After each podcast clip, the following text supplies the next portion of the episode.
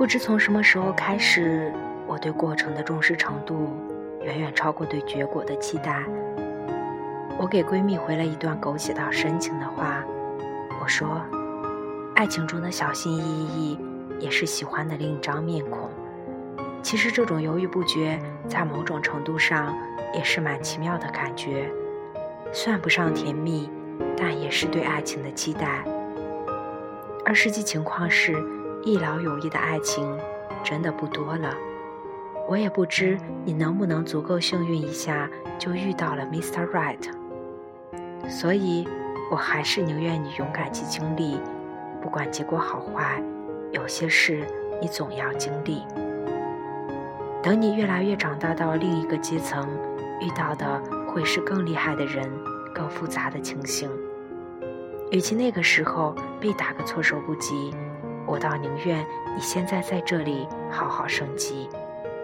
喜欢就在一起，在我们思维里本来就是一件多习惯的事情，更多的是属于人的一种本能。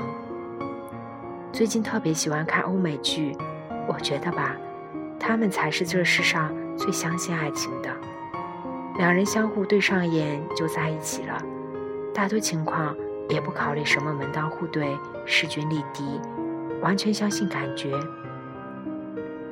也许就是因为那天他的一个动作让你觉得好绅士，又或者是他的肌肉线条让你觉得好 man，又或者没理由的你就是喜欢上他了，那就在一起喽。压抑自己的喜欢才是最让人窒息的事，比世上所有压抑的事都难熬。小朋友们都知道。我喜欢你，我就要和你玩儿我要和你做同桌，带来的零食也要分你一半。你对别人不能比对我好，连他们都知道，喜欢就要在一起，那是一种专属的霸道的感觉。奇葩说曾经有一个辩题是，在一起后分开，跟始终没在一起，哪一个更遗憾？记得很清楚，当时张小涵的回答好让我喜欢。他说：“当然，始终没在一起更遗憾，使用的爱才是有价值的。越来越长大，就会知道人生有很多的来不及，你就会发现，你想象的这种巅峰时刻，可能是一生中可遇不可求的。于是，我就学会了一件事儿：如果我喜欢一个人呢，我就从第一眼到最后一眼。”把这个人爱够，把我的感觉用光。我跟他之间的这些经历，不管是好的、坏的、痛苦的，或者是给彼此造成阴影的，每一分每一秒，我都不想拱手相让于人。我只希望那些年让我成长的人是他，之后的那些年，他喝过大酒想到的人是我，不是那些比我完美很多的人。同样，不管是二十岁的我，还是以后的我，我都坚定地选择没在一起更遗憾。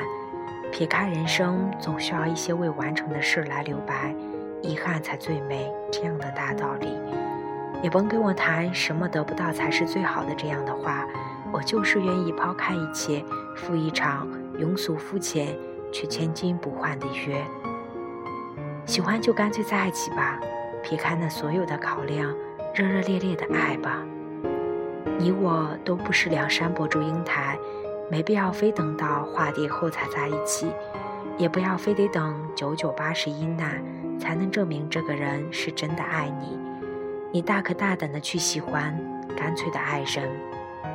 你就这样想吧，这一程我就只想和你走，哪管以后我们还能不能再走一程，尽兴就好，至少我经历过。别跟我说两情若在长久时又岂在朝朝暮暮，也别告诉多少人在一起后又分开了，这些我都懂。